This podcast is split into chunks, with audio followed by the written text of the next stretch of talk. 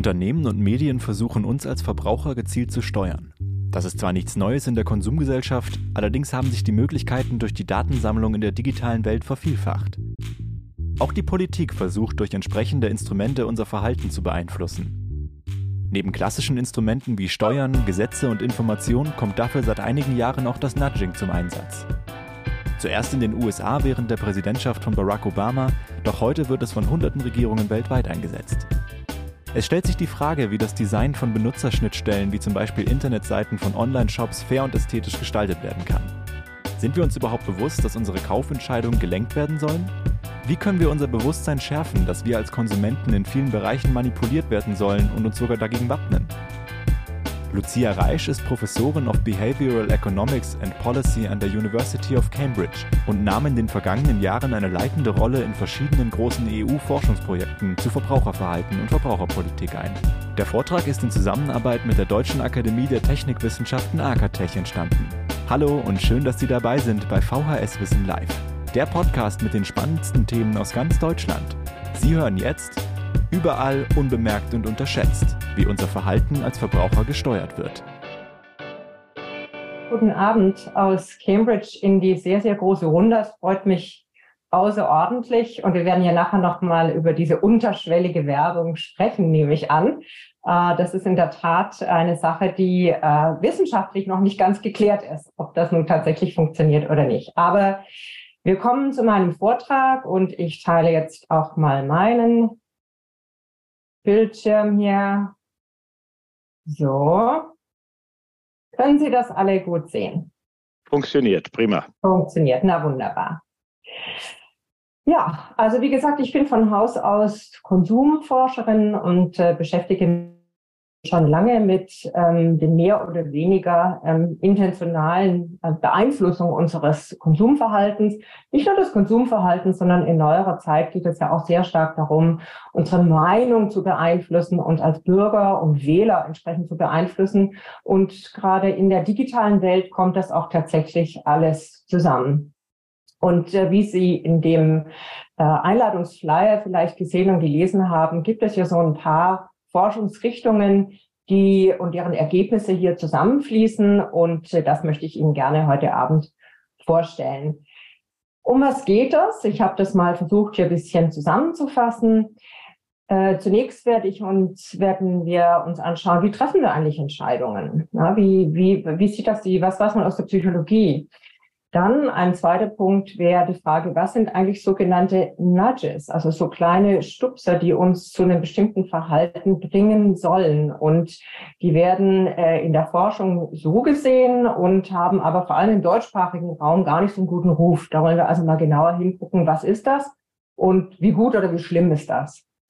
Im Zusammenhang damit äh, will ich Ihnen auch das Konzept von Dark Patterns vorstellen. Also ich werde hin und wieder ein paar englische Worte benutzen, nicht weil ich kein Deutsch mehr kann, sondern weil es einfach keine gute Übersetzung gibt. Da, wo es eine gute Übersetzung gibt, dann nehme ich die auch, aber ansonsten ist das so ein bisschen gekünstelt. Also das äh, hoffe ich, dass Sie da mir das verzeihen. Ein zweiter Punkt ist die Frage, wie kann das Design insbesondere im Internet, also von Benutzerschnittstellen gestaltet werden und vor allem zu wessen Vorteil? Irgendjemand gestaltet ja immer eine Entscheidungsarchitektur. Und die Frage ist immer, wer tut das? Auf Grundlage welcher Legitimation, mit welchem Ziel und mit welchen Mechanismen? Und am Schluss oder der dritte Teil ist, wie kann man uns eigentlich vor Manipulation oder auch Übervorteilung schützen? Und äh, wer tut da was? Da gibt es Ansätze im Verbraucherbildungsbereich, das ist ja sozusagen ihre, äh, ihre Kernkompetenz, die, die VHS und irgendwo auch die Architect, weil wir versuchen, die Wissenschaft dazu zu erstellen. Dann gibt es aber auch wichtige Ansätze im regulatorischen Bereich, also der Staat. Und natürlich auch im technischen Bereich kann man einiges machen. Und da habe ich ein paar Ideen mitgebracht.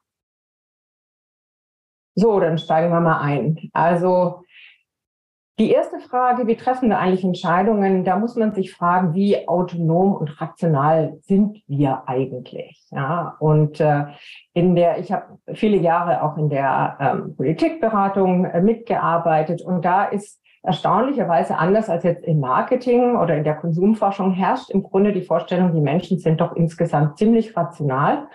Und äh, was bedeutet, sie leben oder entscheiden gemäß ihren Wünschen oder wie wir Ökonomen sagen, Präferenzen.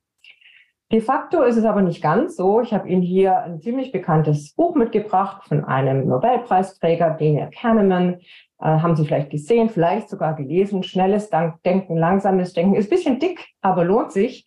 Äh, hier, Daniel Kahneman sagt uns im Grunde, dass die meisten Entscheidungen im Grunde mit zwei Systemen getroffen werden. Und er macht, unterscheidet das ganz grob in System 1 und System 2.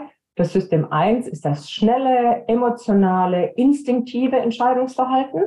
Und das System 2 ist das langsame, rationale, deliberative Entscheidungsverhalten, das, also Neurowissenschaftler würden sagen, hauptsächlich im präfrontalen Kortex äh, stattfindet. Also, wenn Sie so wollen, System 1 ist sozusagen die Bauchentscheidung. Und äh, die Vorstellung, dass was in der äh, Politik, aber vor allem eben auch in meiner Disziplin der Ökonomie äh, immer noch vorherrschend ist, zu denken, dass wir hauptsächlich mit auf Grundlage von System 2 entscheiden, ist einfach empirisch nicht richtig, sondern die meisten Entscheidungen, wir sprechen hier von Alltagsentscheidungen, nicht die ganz großen Entscheidungen, wen heirate ich, ja, die, die werden tatsächlich durch dieses System 1 ähm, zumindest angeleitet. Also es ist nicht so, dass man entweder oder, sondern es ist immer beides im Spiel. Aber die Frage ist, die Amerikaner sagen so schön, wer ist auf dem Fahrersitz? Und äh, hier muss man einfach realistisch sehen, es ist eben mitnichten das System 2, sondern es ist in der Regel das System 1, was nicht bedeutet, dass man dieses System 2, das deliberative Diskutieren, dass sich Wissen aneignen, das, was Sie heute Abend hier machen, dass man das lassen sollte. Also überhaupt nicht. Nur man muss so ein bisschen, ähm, ein bisschen ähm, einfach realistischer sein äh, im Bereich von ja allen Versuchen, menschliche Entscheidungen zu ja verbessern oder rationaler zu machen oder Menschen weniger manipulierbar zu machen. Und äh, ich habe das jetzt noch ein bisschen aufgedröselt, weil das einfach ganz wichtig ist, das zu verstehen. Also wir haben im Grunde eine begrenzte Rationalität. Das ist keine neue Einsicht. Schon in den 50er Jahren äh, gab es jetzt so einen anderen Nobelpreisträger, der das gezeigt hat. Wir haben auch nur eine begrenzte Verarbeitungskapazität. Also so eine Folie, wie ich Ihnen gerade zeige, ist eigentlich viel zu voll. Man sagt eigentlich drei bis fünf Punkte, Infopunkte sollten äh, in jeder Message stecken, nicht mehr. Aber ich traue Ihnen jetzt einfach mal mehr zu als VHS und äh, Arcatec äh, Publikum.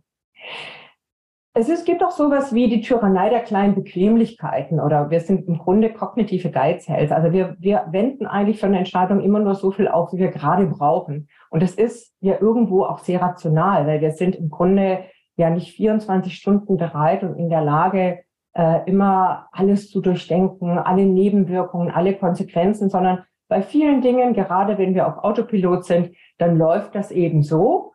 Äh, auf der anderen Seite kann das auch diese bequeme Herangehensweise auch zur Tyrannei führen, im Sinne von, dass die das Endergebnis eigentlich nicht das ist, was wir wollen.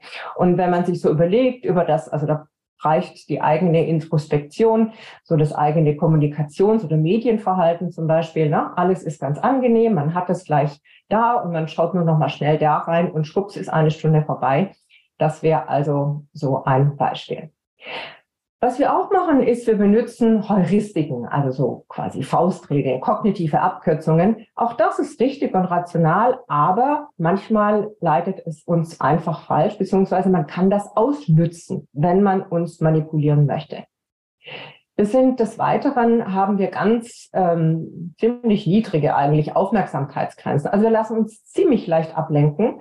Und äh, wenn man, äh, gerade ich hatte schon die sozialen Medien äh, genannt, äh, denken Sie mal noch eins weiter, ans Metaverse beispielsweise, wo es tatsächlich um immersive Technologien geht und eigentlich nur noch um Ablenken. Wir sind da schon äh, zum einen dem sehr viel stärker ausgesetzt als noch vor ein paar Jahrzehnten, als wir noch sehr viel mehr in der Gegenwart gelebt haben und auch mit weniger Medien und sind aber natürlich da auch meistens ganz dankbar dafür. Stimmung, Emotionen sind mitentscheidend. Und äh, sogenannte Biases, also systematische Verhaltenstendenzen, sind auch ganz tief in uns verankert. Auch das muss nicht unbedingt schlecht sein, sondern das erleichtert so den täglichen Umgang mit den vielen Dingen und den vielen Entscheidungen, die wir treffen müssen. Auf der anderen Seite sind das immer Einflugschneisen oder Möglichkeiten, auch uns zu manipulieren und ins in eine, in eine bestimmte Richtung zu drängen, die wir einmal nachgedacht oder hinterher betrachtet eigentlich nicht haben wollen oder eine Entscheidung treffen, die wir eigentlich nicht haben treffen wollen. Und hier gibt es so ein paar Beispiele. Status Quo Bias. Also man kann auch sagen, wir sind Gewohnheitstiere. Äh, Statusdenken. Ja, wir sind sehr stark. Sobald Gruppen zusammenkommen, orientieren wir uns nach oben und nach unten. Gruppennormen spielen eine ganz große Rolle. Wir wollen von den anderen äh, ja, ge geliebt werden. Wir wollen nicht so sehr ablehnen. Wir wollen ankommen in einer Gruppe und akzeptiert werden. Und das sind jetzt nur ein paar Beispiele. Also was ich Ihnen damit zeigen wollte, ist, es ist relativ einfach, Verhalten zu beeinflussen. Und das Beeinflussen kann in eine gute Richtung gehen, im Sinne von wohlfahrtssteigernd und unsere langfristigen Ziele, die wir selber haben, auch erfüllend oder eben auch in die andere Richtung. Nun, ich hatte ja schon gesagt, diese Nudges, und da wurde ich auch explizit darum gebeten, darauf einzugehen. Das ist so ein Thema, zu dem forsche ich schon seit vielen Jahren. Und ich finde das ganz wichtig, das deutlich zu machen, was, was ist das und ist das gut oder ist das schlecht? Da auch viel Blödsinn äh, darüber äh, im Grunde berichtet wird. Also zurückgehen tut dieses Wort auf dieses Buch, habe ich Ihnen hier mitgebracht. Das ist es gerade in der zweiten Auflage äh, erschienen von auch einem Nobelpreisträger Richard Taylor, Nobelpreis für Ökonomie und einem Wohlwerk-Preisträger, Kerr Sunstein, ein Jurist.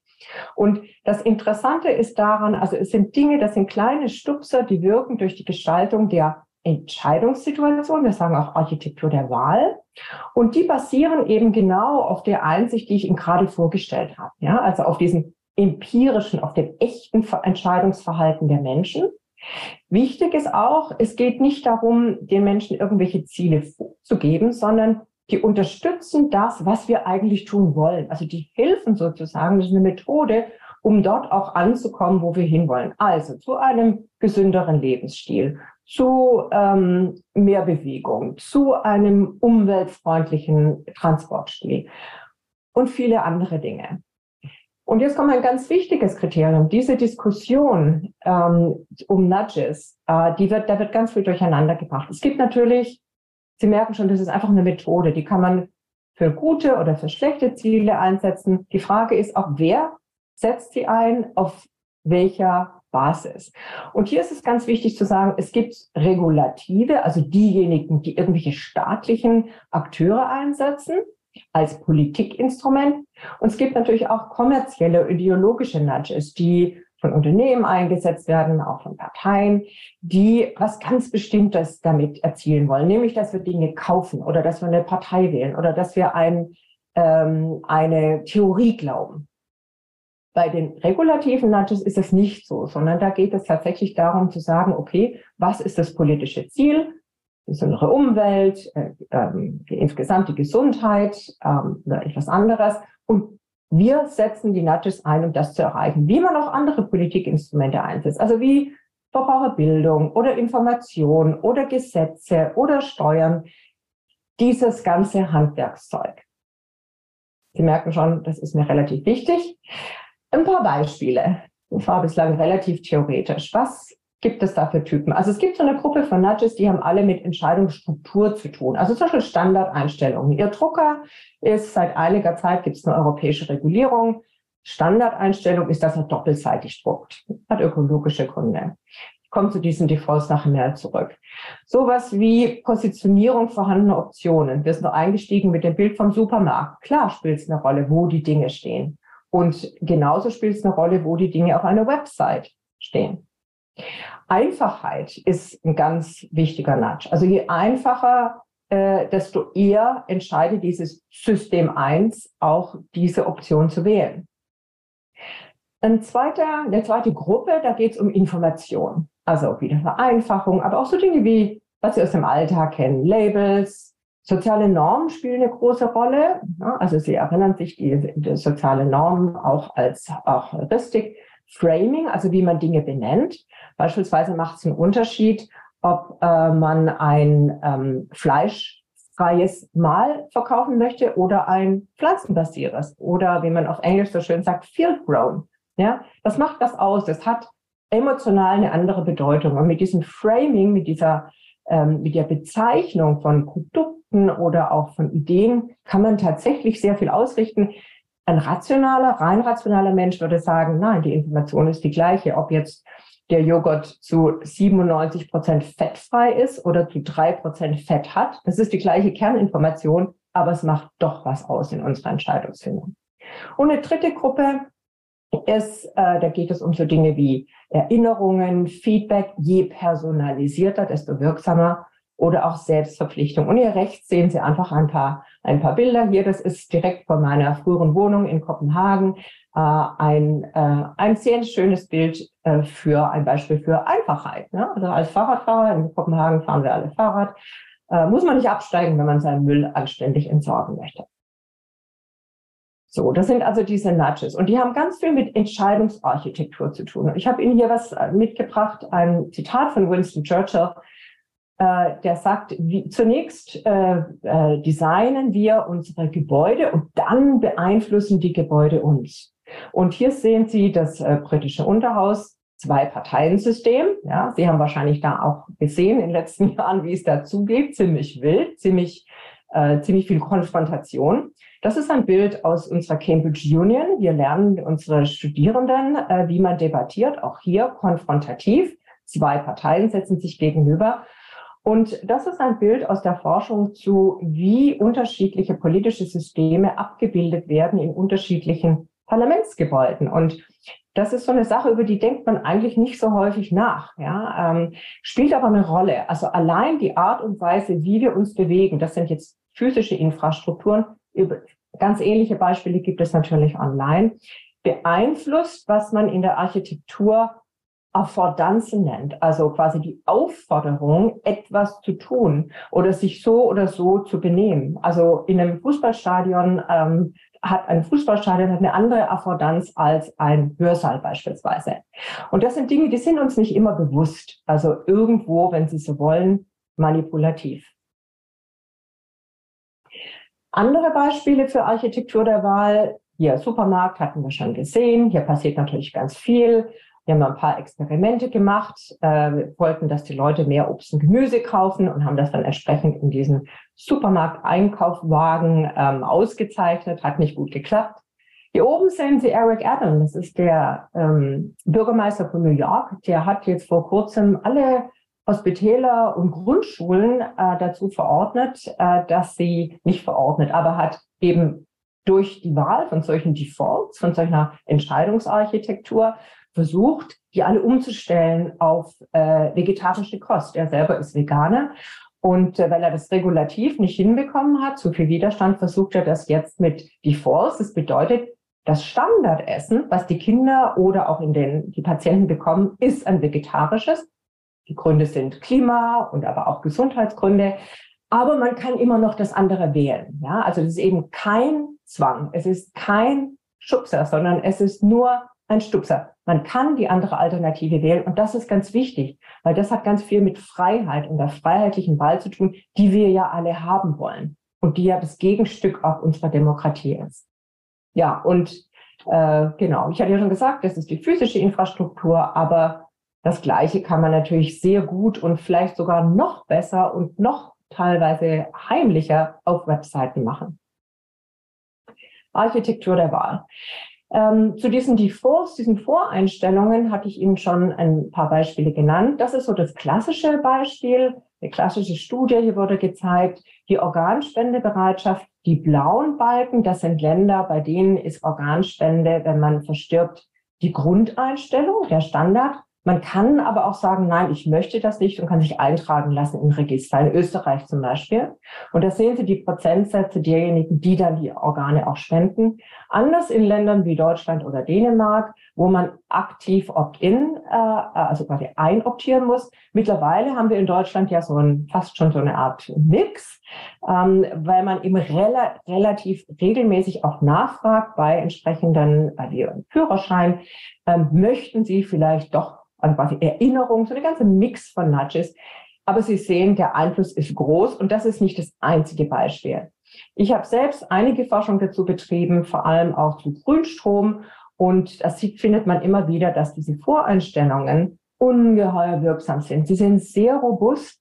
Äh, sie sind auch in der Regel den Menschen nicht bewusst. Also wenn man es nicht wirklich dazu schreibt, was man machen kann, was man als Staat, würde ich sagen, auch machen muss. Äh, sie funktionieren sehr gut bei unterschiedlichen Zielgruppen, auch über unterschiedliche Länder. Also das sind sehr starke Nudges.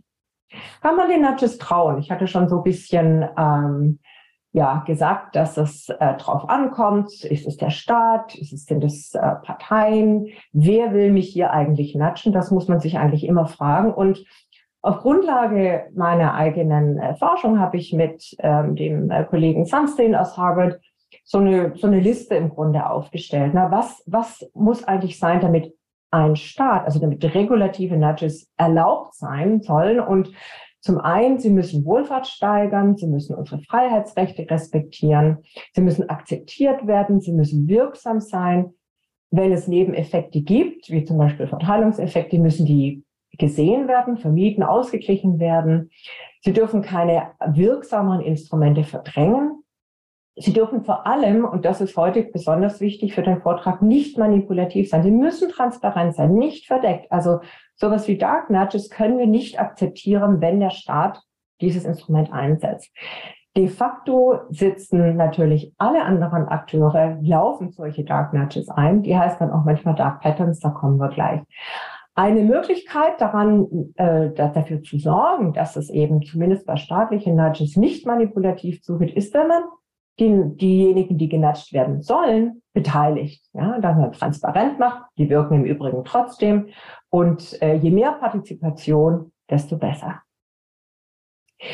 Ja, also hier, das ist so, ein, so eine grob, wenn man so möchte, weil sehr häufig, das haben Sie schon gemerkt, ist es nicht schwarz oder weiß, sondern sehr häufig äh, ist es eher so eine Skala von weiß im Sinne von, also guten Nudges bis zu schwarz richtig schlechten Nudges. Und man muss sich fragen, was ist der, was ist der Ziel, was ist das Ziel, was ist der Sinn? Wer hat was davon? Was passiert mit, äh, mit, meiner, mit meiner Wahl? Kann ich sie zum Beispiel auch äh, wieder leicht wiederholen? Oder bin ich da beispielsweise in so einem Abonnement? Äh, bin ich da jetzt äh, tief drin und komme erst nach drei Jahren wieder raus? Bisschen übertrieben. Ähm, ist das Ergebnis gut für mich? Oder ist es nicht gut für mich? Und äh, wie transparent ist der ganze Prozess? Ich finde dieses, äh, darum habe ich es auch mitgebracht, ganz interessant. Äh, dieses, dieses Bild kommt tatsächlich von einer äh, Nudge Unit, einer, einer wenn Sie so wollen, einer ähm, Agentur, die sich spezialisiert hat auf Nudges. Und das ist so ein bisschen das Problem in diesem Bereich. Also es gibt eben nicht nur die wissenschaftliche und politische Auseinandersetzung damit, sondern es gibt einige ähm, ja, wie Werbeagenturen, die das systematisch einsetzen und eben nicht immer auf der guten Seite stehen, sagen wir mal so. Und damit wären wir schon auf der, auf der dunklen Seite, bei den Dark Patterns. Da gibt es im Grunde zwei Typen. Zum einen Techniken, und hier sind wir jetzt im Internet unterwegs, Techniken, die Verbraucher oder Verbraucherinnen etwas hindern sollen, also daran hindern zu kündigen oder einen Account zu löschen. Ich weiß nicht, wie es Ihnen geht, aber obwohl ich ja mich mit den Dingen wirklich beschäftige und äh, ein sehr äh, waches Auge habe, mir passiert das trotzdem immer mal wieder. Und ich ärgere mich dann fürchterlich, weil es einfach ungeheuer viel Zeit kostet, ähm, um da wieder rauszukommen.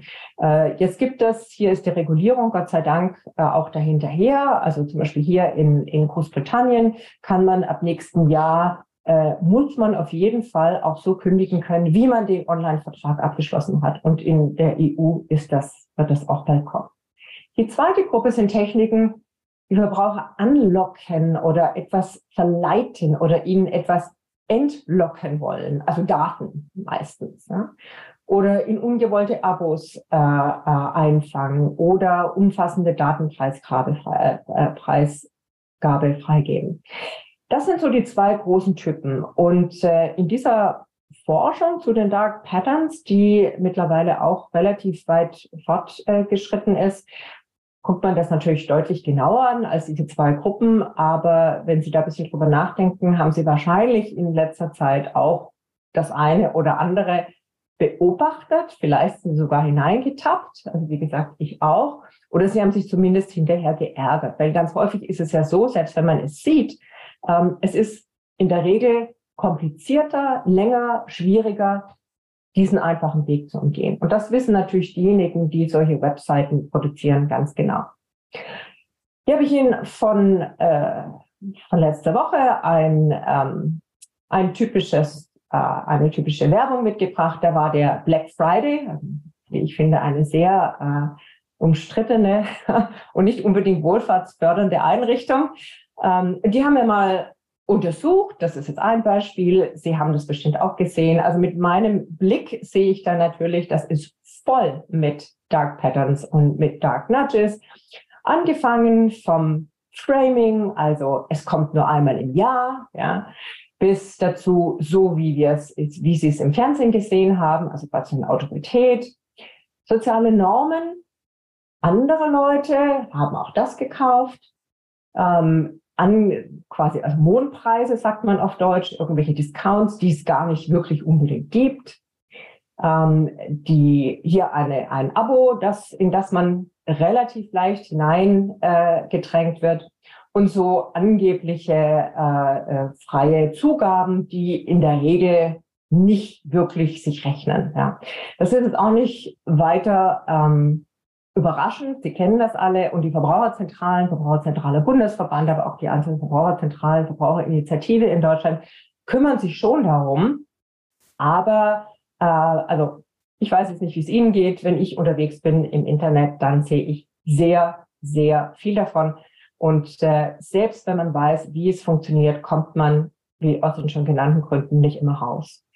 Äh, die äh, britische ähm, Competition Markets Authority, also quasi die Konsumentenagentur ähm, ähm, in, in Großbritannien, hat gerade einen sehr, sehr guten äh, Report rausgegeben, genau zu diesem Thema, also zur Architektur der Wahl online und wie wir dazu gebracht werden, Entscheidungen zu treffen, die wir eigentlich nicht wirklich wollten. Und äh, ich kann das äh, tatsächlich allen nur empfehlen, gibt es leider nur auf Englisch, aber mit ganz vielen ähm, echten Beispielen und hoffentlich natürlich auch mit dem Hinweis an die Politik, wie man das umsetzen, wie man das beenden kann und wo man äh, ja entsprechende Riegel vorschieben kann, teilweise regulativ, teilweise durch Technologie und teilweise durch Bildung. Man braucht alle drei Dinge gemeinsam.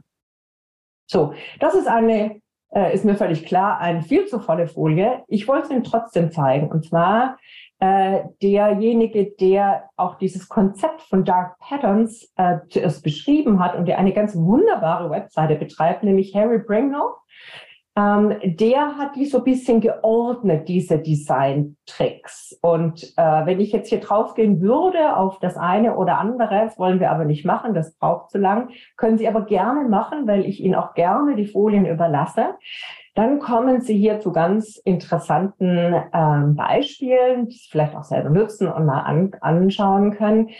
Also das sind Dinge wie Unterschieben von Abos, hatten wir schon gesehen, Ablenkung, durch völlig irrelevante Dinge, Vereitlung von Preisvergleichen, Unterschieben weiterer Käufer, dieses Sneak into Basket. Ich weiß nicht, ob Ihnen das auch schon passiert ist, aber manchmal bin ich am Ende und dann denke ich, das habe ich doch eigentlich gar nicht eingekauft. Äh, und durch irgendwie einen falschen Klick ist es dann doch im Warenkorb gelandet. Datenabsaugen hat das schöne Wort Privacy Zuckering, kommt von Mark Zuckerberg. Versteckte Kosten, äh, Ködern und Unterschieben, und auch sowas wie Freundespamming, also dass man mehr oder weniger, ohne dass man das merkt, äh, auch noch Daten von äh, anderen ja, Menschen in seinem Adressbuch beispielsweise hergibt. Und noch ein, ganz, noch ein paar ganz andere Dinge. Also eine weite, ich wollte Ihnen das eigentlich nur zeigen, um die Breite von diesen Design-Tricks äh, Ihnen einmal aufzuführen. Und ich glaube, ich würde ihn auch, möchte Ihnen auch sehr empfehlen, auf diese wunderbare Website, die Harry Bringle ähm, nicht nur erstellt hat, sondern auch äh, ähm, aktuell hält. die wunderbare Hall of Shame, also in der sozusagen die, die schlimmsten äh, ähm, äh, Beispiele gesammelt werden. Und ähm, da können Sie also auch gerne, gerne beitragen, weil das ist zum einen natürlich, wenn Sie so wollen, ein Online-Pranger, auf der anderen Seite natürlich auch wunderbares Lehrmaterial, äh, wo man auch mal seine äh, Verwandten oder Freunde hinschicken kann. Ja. Das fand ich auch noch ganz interessant. Äh, und zwar dieser äh, Herr hier, Neil hat, äh, also kommt aus dem Silicon Valley, ist äh, Psychologe und Neurowissenschaftler, Stanford studiert. Der hat dieses Buch geschrieben, Hooked, in dem er erklärt, wie man das machen kann. Also wie man solche Design-Tricks an, anwenden kann. Und seine Zielgruppe sind, war also eindeutig die kommerzielle Zielgruppe. Das Lustige ist, dass er ein paar Jahre später dieses Buch geschrieben hat, also genau gesagt letztes Jahr, in dem er das sozusagen alles aufdeckt, ja, und die gleich die Gegenmaßnahme nun verkauft für die andere Seite. Also ähm, ich fand das also extrem äh, schlau und wenn, wenn man sich diese beiden Bücher anguckt, wahrscheinlich auch wieder Designtricks, weil man schon auf dieses Gelb äh, und diese, diese Schriftarten ähm, ja, fixiert ist. Also eine ganz spannende Sache. Kann ich nicht sagen, ob es die auf Deutsch gibt, aber wahrscheinlich gibt es die beiden Bücher auf Deutsch. Und wenn Sie es lesen, genau in der Reihenfolge. Ja, was kann man denn tun? Hier ist nochmal so ein bisschen eine Zusammenfassung, weil ich habe schon gesagt, äh, es ist nicht schwarz oder weiß, sondern äh, es gibt so, so einen Graubereich. Und die beiden Enden sind zum einen, dass der Einzelne, also der User in Kontrolle ist und auf der anderen Seite derjenige, der das Produkt herstellt, im Grunde die Kontrolle übernimmt. Und irgendwo hier, darum habe ich hier diesen roten Strich gezeigt, kann man wahrscheinlich sagen, hier beginnt die Manipulation. Alles davor ist, naja, kommt drauf an. Also es kommt, glaube ich, auch drauf an, ähm, äh, wer was, wie gesagt, was das Ziel ist, wie die was die Legitimation ist, ähm, wie transparent das Ganze ist, ob man selbst sozusagen ein Opt-in gegeben hat. Da gibt es sehr viele Fragen, die man stellen muss, aber es gibt hier irgendwo, und das ist flexibel, eine Grenze, wo man wirklich sagen muss, das ist Manipulation, das wollen wir nicht. Da wird dann auch der Gesetzgeber sagen, das äh, können wir im Grunde nicht zulassen. Und ich hatte schon ein paar Mal erwähnt, es gibt im Grunde drei Ansatzpunkte und hier habe ich Ihnen was mitgebracht aus der, ich war viele Jahre im Sachverständigenrat für Braucherfragen und da sehen Sie, haben wir schon im Jahr 2017 uns intensiv beschäftigt mit dem Thema digitale Souveränität. Und man kann äh, die, diese digitale Souveränität im Grunde durch drei große Ansätze fördern. Das eine ist die Kompetenz, also die Literacy, die Regulierung, das Recht und die Technologie. Und hier wollen wir mal noch ein bisschen genauer reinschauen. Zum Thema digitale Kompetenzen, auch hier wieder sehr, sehr viel, aber ich dachte, ich bringe das trotz, mal, trotz allem mal mit. Wenn man so sagt, naja, die Leute müssen eben mehr digitale Kompetenz haben. Das ist nicht so einfach. Das ist äußerst voraussetzungsvoll.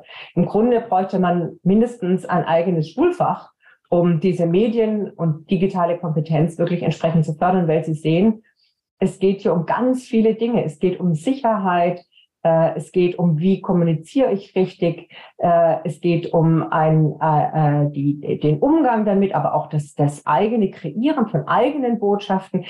Es ist nicht einfach, aber es ist ungeheuer wichtig. Also je mehr wir tun, je früher wir anfangen, je breiter wir das streuen, weil heute ist es ja häufig so, dass die Jüngeren sogar da einfach durch die bloße Exposition äh, mehr wissen und mehr können als wir Älteren. Ähm, insofern auch die VHS sind hier absolut mitgefragt, desto besser. Also dig digitale Kompetenzen fördern, ähm, darauf aufmerksam machen, auf solche Dark Patterns, auch zu sagen, wie komme ich da wieder raus. Das sind ganz wichtige Dinge. Der zweite Ansatz sind technische Ansätze. Und hier habe ich Ihnen was mitgebracht. Das finde ich also auch eine ganz äh, tolle Sache. Die ist, glaube ich, viel zu wenig bekannt. Das sind Ansätze, das sind Apps am Ende, die Konsumenten helfen zu gucken, was passiert eigentlich mit meinen Daten, wenn ich eine bestimmte, auf einer bestimmten Website bin. Das ist hier ein Beispiel Policies. Äh, finden Sie, wenn Sie das in Ihrem, äh, wenn Sie das googeln, finden Sie das ganz leicht. Äh, und das ist jetzt ein willkürliches Beispiel. Ich habe hier mal Pokémon rausgenommen, weil ich davon ausgehe, dass das keiner von uns nutzt oder die wenigsten, äh, aber jede, aber alle Leute kennen. Hier kann man dann also, wenn Sie das mal ausprobieren wollen, auf die Website gehen und wirklich gucken, ja, was passiert, wenn ich dieses äh, Spiel nutze? Wer bekommt welche Daten? Welche Arten werden genutzt? Und wer bekommt was? Äh, das sind sozusagen, wenn Sie so wollen, man nimmt die Möglichkeiten und das Wissen und die Stärke, äh, die Macht, die auch diese künstliche Intelligenz äh, hat, normalerweise von kommerzieller Seite angewandt, und gibt die den Verbrauchern zurück. Es gibt noch ein paar andere Ansätze. Es wird beispielsweise auch benutzt, es gibt eine andere App, die hat so eine Art Ampelsystem, wenn man beispielsweise sich nicht durch sehr lange ähm, so kleingedrucktes durchscrollen will, ja, da wird ja auch ganz viel manipuliert und einfach nicht gesagt oder versteckt, ähm, dass man sagt, okay, grün sagt einem die künstliche Intelligenz, das ist ein Okay-Vertrag, ja, also das sind die Grundrechte gewahrt, oder rot, hier stimmt was nicht, vielleicht besser entweder nochmal ganz durchlesen oder nicht kaufen. Also solche Arten, das sind jetzt nur ein paar Beispiele, es gibt noch sehr viel mehr, äh, dass die gleichen wenn Sie so wollen, die gleichen Waffen zu nutzen, äh, die die Anbieterseite nutzt, um damit auch die Verbraucher und die digitale Souveränität zu stützen. Und dann natürlich der ganz große Teil, äh, mit dem sich meine Kollegen aus dem Verbraucherrecht befassen. Also Dark Patterns sind natürlich ein großes Thema in der EU und auch sonstigen, hier auch in Großbritannien in der Regulierung. Und äh, es gibt gerade eine, jetzt dieser Tage, eine, eine, eine, eine große Tagung in Brüssel. Da geht es um die Verbraucher, das europäische Verbraucherrechtsrahmen und wie man da umgehen kann mit Dark Bank. Also die Frage, Fragen, ab wo beginnt Manipulation? Was muss man regulieren? Was kann man auch beispielsweise der ähm, erwarten, dass die Anbieter das durch Selbstverpflichtung lösen? Und das, da ist noch sehr, sehr, sehr viel unklar, wie in diesem ganzen Bereich, auch künstliche Intelligenz und Machine Learning. Es passiert aber auch sehr viel. Also ich denke, das ist ein Bereich, da ist die Europäische Kommission vielleicht sogar weltweit vorne mit dabei. Ähm, aber äh, ja, also ist quasi im Entstehen while we speak. Genau, also hier auch eine, ähm, noch eine, eine weitere ähm, äh, eine weitere Anwendung, die, ich glaube, das bespreche ich jetzt aber doch. So, jetzt als, als kleiner Ausblick, das ist noch meine letzte Folie. Die, ich habe Ihnen so ein paar Beispiele gezeigt. Ich habe gezeigt, was Dark Patterns sind, was die machen. Äh, das ist alles ähm, wichtig und richtig und ähm, ja, natürlich nicht schön. Auf der anderen Seite, wenn ich ganz ehrlich bin, ich glaube, was mich wirklich beunruhigt, ist gar nicht so sehr die Manipulation oder Übervorteilung ähm, als auf den, auf den Märkten, sondern es sind eigentlich andere Dinge. Also ich bin stärker beunruhigt vor dem, äh, durch vom Einsatz von solchen Dark Patterns oder diversen Design-Tricks, wenn es um Meinungsbildung geht, wenn es um ähm, große gesellschaftliche Debatten geht, wenn es um Wählen geht. Und äh, hier habe ich ähm, hier mal so ein paar Dinge rausgepickt äh, und vielleicht können wir da auch drüber reden. Äh, das eine ist das Thema Metaverse, das habe ich ja schon angesprochen. Also hier reden wir nicht mehr vom Web 2.0, sondern von, äh, vom Web 3.0. Und die Idee dieses Metaverse ist ja, dass man wirklich diese immers immersiven Technologien, also man taucht da ein in diese Welt. Ich weiß nicht, ob Sie schon gemacht haben. Ich mache das hin und wieder mal, einfach weil es mich interessiert. Ähm, man ist tatsächlich in einer anderen Welt, man ist abgelenkt, man hat die Erfahrung nicht. Und hier gibt es im Grunde unendliche ähm, Möglichkeiten, solche Dark Patterns in dreidimensionaler Form einzusetzen. Also ich habe jetzt nichts gegen das Metaverse, das ist vor allem für Gamer, glaube ich, eine ganz tolle Sache, aber mein, ja, also ich glaube, mein, äh, ich plädiere dafür, Achtung, digitale Souveränität noch schwerer zu machen und noch mehr aufpassen. Das zweite ist das Thema, und hier sehen Sie Alexander Nix von Cambridge Analytica, unglücklicherweise ein früherer Kollege hier im Department of Psychology. Ähm, Cambridge Analytica, großer Skandal. Die ganzen Möglichkeiten auf Grundlage von Big Data und psychografischen Daten personalisiert die Menschen individuell anzusprechen Natürlich kann man Dinge verkaufen, aber man kann natürlich auch Meinungen verkaufen. Und äh, hier sehe ich, wenn hier nicht eine ganz starke Regulierung kommt, tatsächlich relativ große mögliche Einfallstore, nicht nur für Missinformation, Desinformation, sondern unter Umständen noch für ähm, konsequenter äh, reichere ähm, Entscheidungen wie Wahlen beispielsweise. Ein dritter Punkt ist der ganze Bereich ähm, mentale Gesundheit und Sucht. Äh, ich habe früher relativ Forschung gemacht zu Kaufsucht und Spielsucht und alles, was in diesen, äh, was im, im, im Spielautomaten, egal ob online oder in, in der realen Welt vor sich geht, ist voll von solchen Dark Nudges. Ja, also das ist sozusagen wirklich ähm, ausgenutzt bis zum allerletzten, bis zu den allerletzten Möglichkeiten. Und ähm, Spielsucht ist eine schlimme Sache für die Menschen selbst und auch für die Gesundheit, für die Gesellschaft und auch für alle Menschen um diese ähm, Spielsüchtigen herum. Relativ schwierige Sache, ganz stark im Einsteigen, vor allem auch durch die Freigabe von Online-Spielen, also Freigabe weitgehend freie, also Zurücknahme der Regulierung. Und dann, das sind wir so am, am, am äußersten Ende meiner, meiner Bedenken, hier sehen Sie äh, das chinesische Sozialkreditsystem aus einer beliebigen Provinz. Ich weiß nicht, ob Sie das kennen, aber hier werden, hier wird der Einzelne bewertet, ähm, wie, was für ein, ja, wie gut er oder sie als Bürger äh, und Konsument ist und bekommt dann eine Bewertung, bekommt dann auf das Smartphone auch eine Ampel, äh, grün, äh, gelb, rot.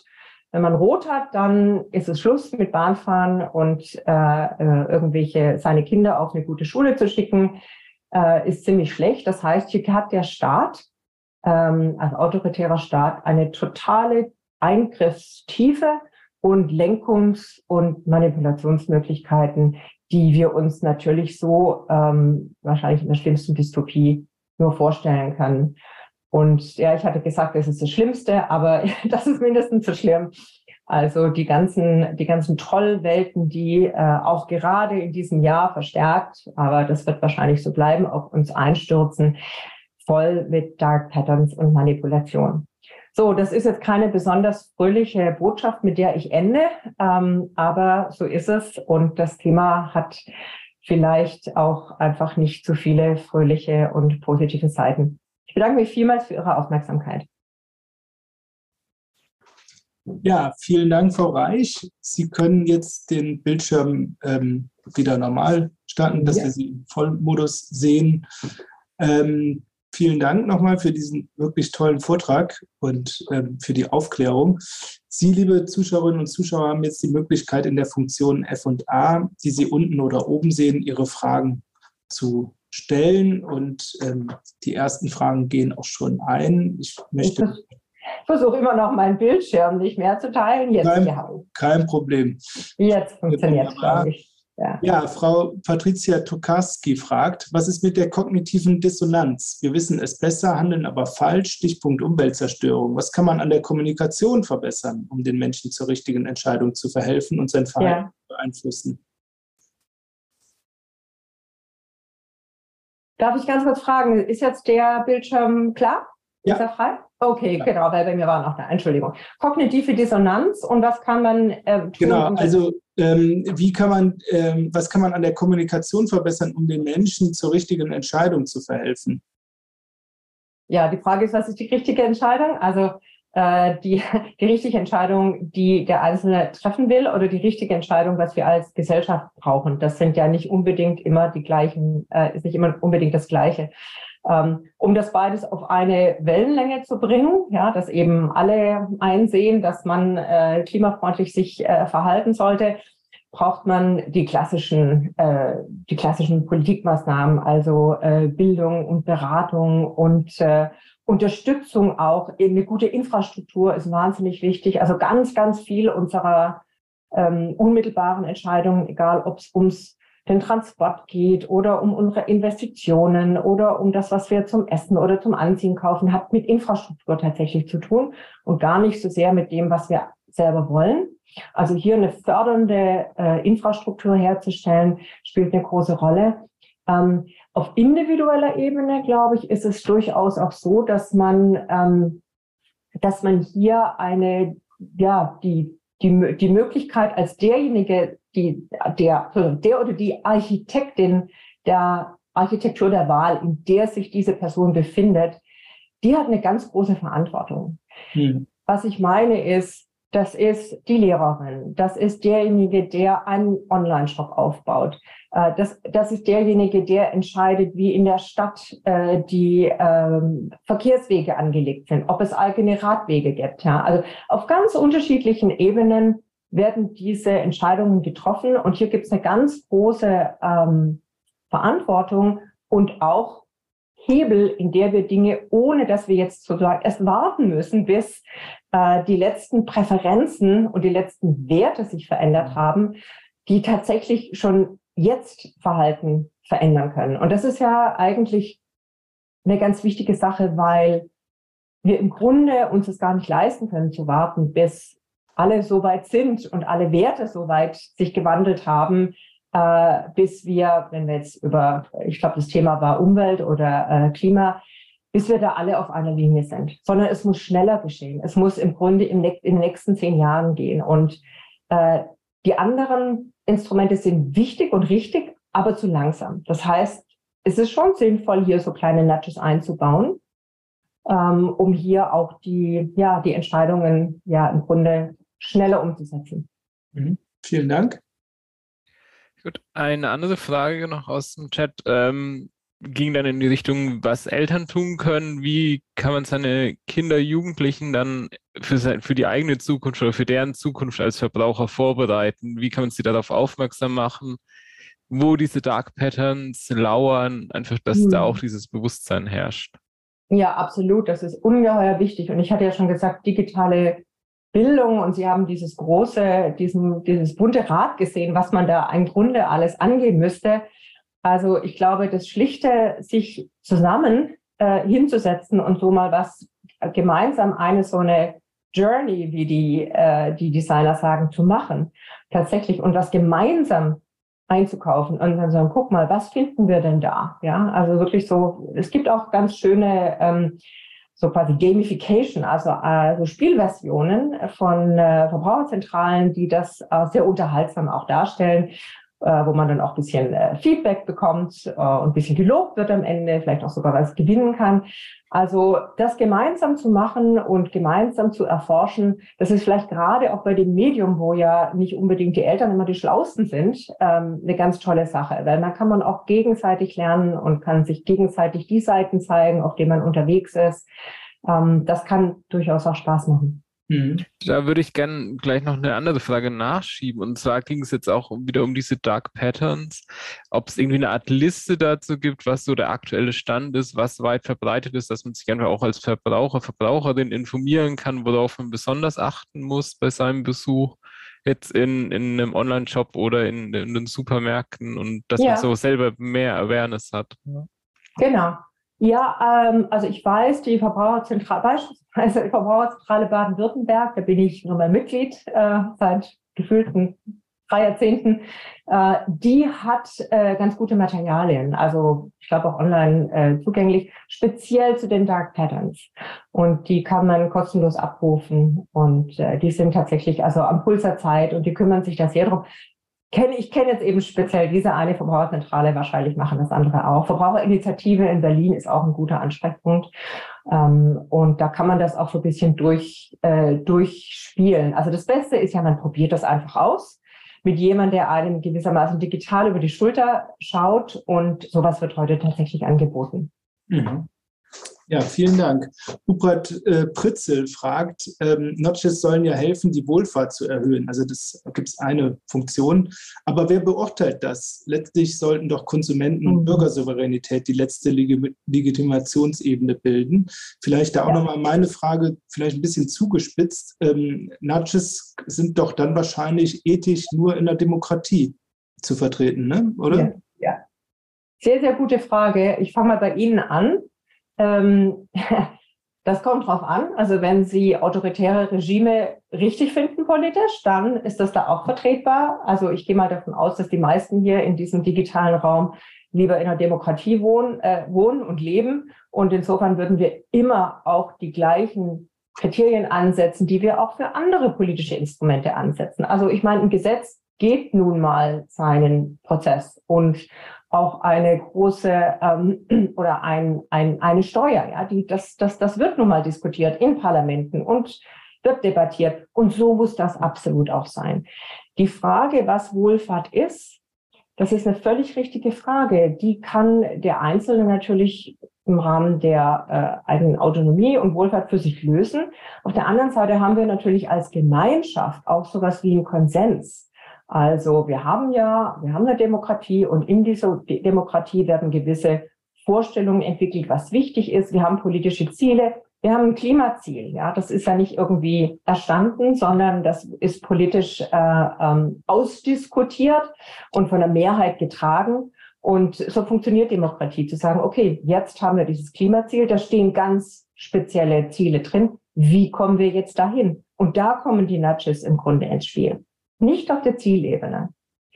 Das sind, das ist eine, haben Sie ja gemerkt, das ist mir relativ wichtig, weil ich glaube, das wird auch gerne ähm, bewusst oder unbewusst intendiert oder nicht intendiert durcheinander geworfen. Mhm. Aber klar, also Nudges sind wie Messer oder wie ähm, Gesetze oder wie Technologie, je nachdem, in welcher Hand sie landen, gut oder schlecht. Ja, vielen Dank. Ja, danke. Ähm, eine andere Frage ging wieder in Richtung der Digital Literacy und die sollte ja eigentlich so in der Schule behandelt werden und einfach da schon die Grundlage an Bildung zu legen. Und jetzt war dann die Frage, was meinen Sie, was hält die Schulen, die Politik davon ab, neue Schulfächer, die jetzt auch der Gesellschaft oder Individuen helfen würden, zu entwickeln? Und glauben Sie, würde, würde es reichen, solche Fächer zu haben, damit wir weniger durch Dark Pattern und Co. beeinflusst werden? Also reichen tut es auf gar keinen Fall, sondern man macht, deswegen habe ich Ihnen dieses Dreieck gezeigt, also man braucht tatsächlich alle drei Seiten, die gemeinsam miteinander wirken. Sich nur zu verlassen auf die Kompetenz des Einzelnen, da wäre das, da würde sich der Staat und ich glaube auch die, die, der Markt, die Anbieterseite einen schlanken Fuß machen. Das wird nicht reichen und ist auch nicht richtig. Dazu sind die, die Wirkmechanismen zu stark und zu mächtig. Ähm, warum es nicht stattfindet, also ich denke, es findet statt, ist nicht Hessen, sage ich jetzt was Falsches, oh je. ähm, ich habe vor kurzem gelesen, dass in einem deutschen Bundesland, ich dachte, es sei Hessen, tatsächlich ein solches Schulfach eingeführt wurde oder werden, es, werden die 645 ähm, Teilnehmer, wahrscheinlich einer davon wird wissen. Ähm, es wird schon gemacht, aber wie wir wissen, äh, ich meine, die Schulen müssen natürlich für alles und für jedes herhalten. Und wenn wir, ich war lange in der Verbraucherkommission Baden-Württemberg, da haben wir uns viel beschäftigt, auch mit Lehrplan und was sollen Verbraucher alles äh, lernen. Ähm, und da haben wir natürlich immer gehört, ja, das ist wichtig und das ist richtig, aber wir müssen schon so viele Dinge machen, überfordert unsere Schulen nicht. Und wenn man jetzt zurückguckt, natürlich äh, die letzten zwei Jahre nochmal besonders unter Druck, äh, kann ich auch irgendwo nachvollziehen. Auf der anderen Seite bin ich davon überzeugt, dass die Schule, ähm, und zwar über alle Klassenstufen hinweg, dann mit unterschiedlichen Formaten und vielleicht mit an unterschiedlicher äh, Tiefe, wirklich die entscheidende Sozial äh, ja, Sozialisationsinstanz für solche Metaskills ist, also solche Metakompetenzen. Und dazu gehört das Unterscheiden, dass ich schaue bei der Medienkompetenz, wer ist der Absender, ja? Wer bietet mir das an? Was gibt es für Möglichkeiten, wie ich manipuliert werde? Also das sind so ungeheuer wichtige äh, Metakompetenzen, die eben nicht nur ähm, für Verbraucher jetzt auf dem Markt relevant sind, sondern eben auch für die, wenn Sie so wollen, Verbraucherbürger, also diese Consumer Citizens, die ja eben auch zur Meinungsbildung beitragen, die wählen gehen, die gute, die äh, in ihrem in ihrem Umfeld vielleicht auch freiwilligen Arbeit machen. Also das, äh, das ist eine, ah, merken Sie schon, also mir, mir ein großes Anliegen. Insofern wäre ich immer dafür zu sagen, ähm, das ist tatsächlich wichtig. Also in Baden-Württemberg, ich weiß gar nicht, wie der da Stand ist, aber da äh, gab es die Diskussion, dass es so eine Art Verbraucherfach, Verbraucherverhalten geben soll. Und ich meine, man kann ja auch am Beispiel von Verbraucherverhalten Mathe lernen oder Physik oder Chemie oder ähm, Computer Science. Ist auch ein bisschen unsere Frage, wie man, wie man das macht. Also Frau Reich, wenn Sie das Fach äh, digitale Welt meinen, Das ist tatsächlich in Hessen eingeführt worden. Na, habe ich doch richtig gelesen. Das bin ich aber froh. Ich bin ja, ich bin Hesse. Ich krieg nachher so einen, einen, einen Shitstorm, dass ich falsche Land genannt habe. Ja, genau. Das fand ich, habe ich gelesen und fand ich sehr, sehr gut. Ja. Ja, auf E-Commerce-Seiten sieht man zum Beispiel Angaben wie 90 Kunden haben das auch gekauft oder 50 ja. Leute schauen sich gerade dieses Angebot an. Ja. Äh, sind die fake? Ähm, Gibt es da eine Regulierung oder kann man das einfach ähm, behaupten? Ja, äh, es kommt, also Sie können, ich meine, wer, wer kann nachweisen? Grundsätzlich dürfen Sie nichts, keine Falschaussagen treffen. Ja, also es muss schon äh, eigentlich der Wahrheit entsprechen. Nur, äh, wer soll hier ähm, die, der Richter sein? Also woher, wer soll wissen, dass just in dem Moment nicht 50 Leute sich das gleiche Angebot anschauen? Ist praktisch unmöglich. Also hier fällt die, äh, das Recht und die Möglichkeit des Monitoring und der Rechtsprechung ganz weit auseinander. Also natürlich gilt, gilt unser Recht und auch das Verbraucherrecht und das, die, die, also ja, Recht gibt ja ganz viel Recht auch zu unlauteren Werbung, gilt genauso online wie, äh, wie, im, äh, wie offline. Nur ist die Überprüfung ungeheuer schwer, ja. Und es gibt, es gibt ein paar ähm, auch so NGOs, die sich mit bestimmten Aspekten befassen, also zum Beispiel Algorithm Watch oder gibt so ein paar, die sich da sehr verdient machen und die schlimmsten Schafe sich quasi rausziehen. Also die, die in dieser Hall of Shame quasi ganz oben stehen. Äh, ich weiß gar nicht, ob es das in Deutschland auch gibt. Also ich hoffe mal, wollte ich eigentlich noch nachschauen. Aber das ist natürlich immer nur die Spitze des Eisbergs. Aber im Grunde sind, äh, klar, also auch VZBV mahnt immer mal wieder ab. Ja, so gerade so wie jetzt bei diesem Black Friday. Ähm, aber das können immer nur einzelne Beispiele sein. Also das ist praktisch unmöglich. Da bräuchten Sie eine ganze Armee von äh, Marktwächtern. Hm, also das heißt, kurze Nachfrage nochmal auch von, von Katrin, der Einsatz von Nudges in der Werbung wird schon reguliert, aber die, die Durchsetzung ist ein Problem. Sie dürfen, also es darf keine, Sie dürfen keine unwahren Aussagen behaupten. Mhm.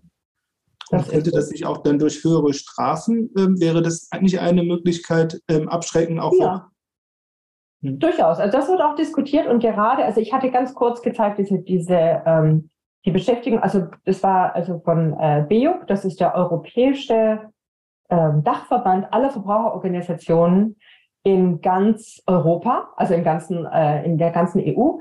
Die haben hier die Federführung und die beraten, die beraten auch die Europäische Kommission genau zu diesen Fragen. Also was sind Dark Patterns, was kann man tun? Und absolut, also die äh, zur, zur Abschreckung ist es natürlich eine, eine wunderbare Sache. Und hier, weil natürlich der, ähm, der Online-Marktplatz noch viel, viel globale oder internationale ist, ist es hier umso wichtiger, eine, Europa, eine europaweite Regulierung zu haben. Und darauf steuern wir Gott sei Dank auch zu.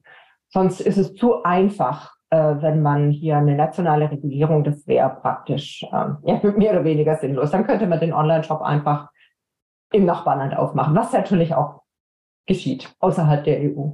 Deswegen was vom Wichtigsten, wenn man was kaufen möchte. Es gibt natürlich auch Labels, ja, Trusted Shops zum Beispiel, gibt unabhängige Online-Labels. Ähm, und ansonsten immer gucken, weiß ich, wer mir das verkauft, in welchem Land sitzt der Anbieter.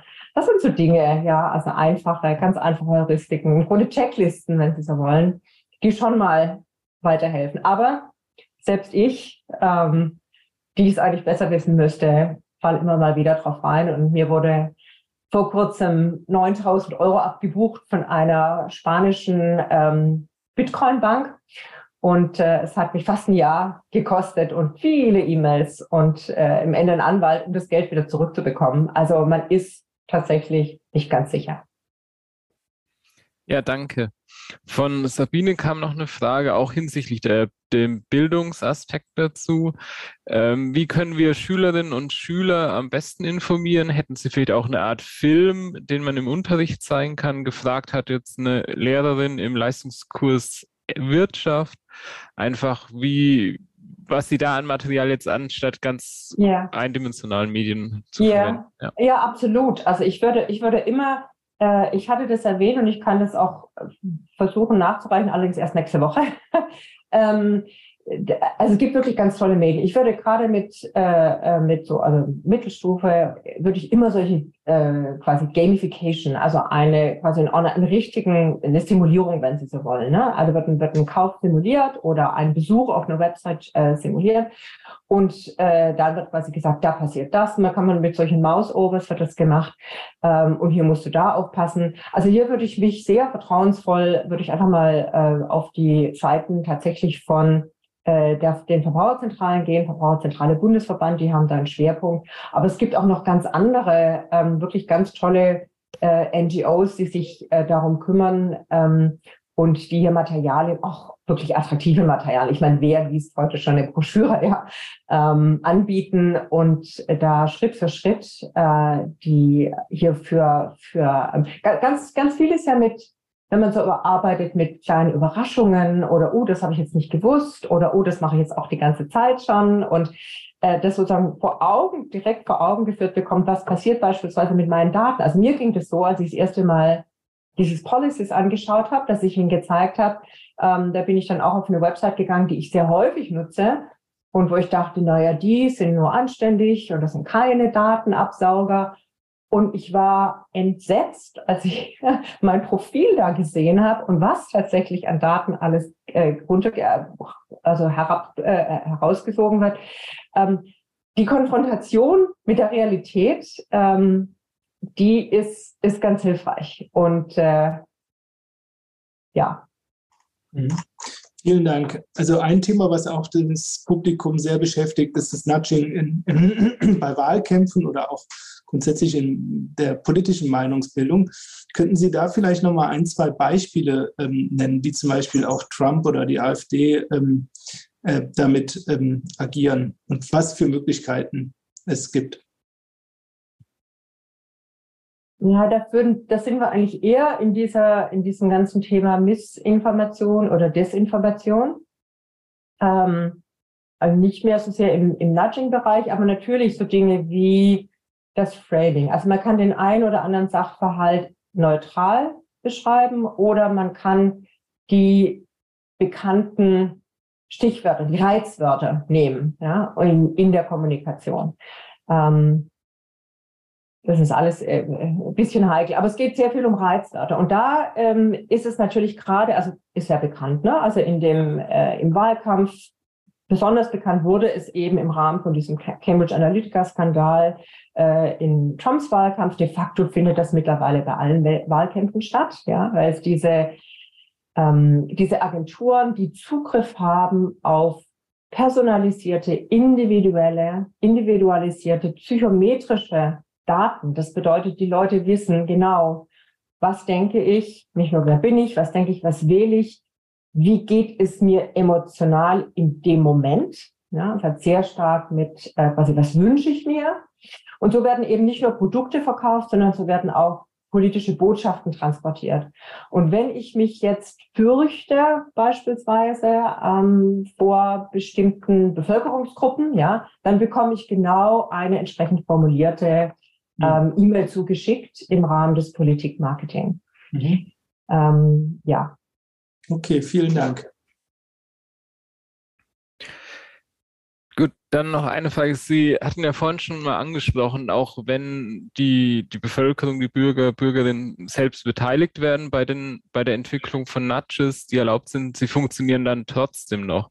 Mhm. Vielleicht können Sie da noch mal ein bisschen was dazu sagen, weil eigentlich mhm. weiß man ja, oder auch jetzt Sie, Sie wissen, das sind die Nudges, das sind Dark Pattern, aber trotzdem fällt man drauf rein. Wieso funktioniert das so mhm. gut? Ja, also der eine Grund ist schlichtweg Ablenkung und nicht konzentriert sein und einfach zu viel, ähm, im Grunde zu viel Aufmerksamkeit oder nicht genug Aufmerksamkeit zu haben für die vielen, vielen kleinen Entscheidungen, die man am Tag treffen muss. Äh, ganz viel Ablenkung, äh, was natürlich auch dann bewusst gefördert wird. Ähm, dann natürlich auch die entsprechende Darstellung. Also Sie hatten das, Sie kennen bestimmt diese Cookies, äh, erlauben, nicht erlauben. Ähm, also das alte Ärgernis, das Erlauben ist wunderbar groß und grün und das Nicht-Erlauben ist irgendwie in Grau und kaum lesbar, ganz links unten, also auf der Seite, wo man auch ganz wenig hinguckt. Also man weiß ja auch, wie Seiten gelesen werden beispielsweise. Ähm, da kommt ganz viel zusammen. Ähm, ähm, ja, ja, also auf, mangelnde Aufmerksamkeit. Aber das, das eigentlich, die eigentliche Frage war ja, äh, wirken oder warum wirken äh, Nudges auch, wenn man, wenn man nicht, wenn man, ähm, wenn sie transparent sind. So. Und äh, das ist eine ganz wichtige Frage, weil wenn ich das vor allem als regulativen Nudge einsetzen möchte, ja, als Staat, dann hatte ich ja gesagt, es ist ganz, ganz wichtig, das transparent zu machen. Wenn ich aber weiß, das macht gar nichts. Also ich kann den Leuten sagen, beispielsweise, wenn es um Organspende geht, ich meine, das ist eine sehr, sehr wichtige, sehr persönliche, individuelle Entscheidung. Da will ich niemanden irgendwie rein natschen oder reinschubsen, sondern da möchte ich dass die Leute einen Anstoßer, Anstupser bekommen, dass sie darüber nachdenken. Und ich möchte auch, dass sie im Grunde das, was für die Gesellschaft am besten ist, nämlich, dass sie ihre Organe spenden. Trotzdem muss ich das explizit machen. Ich kann eben nicht, das sehe ich beispielsweise sehr kritisch, wie manche Länder, Sie erinnern sich an diese eigene, äh, an diese äh, Übersicht, das einfach so machen, ohne das groß zu diskutieren. Ja, das ist, halte ich für, halte ich für problematisch.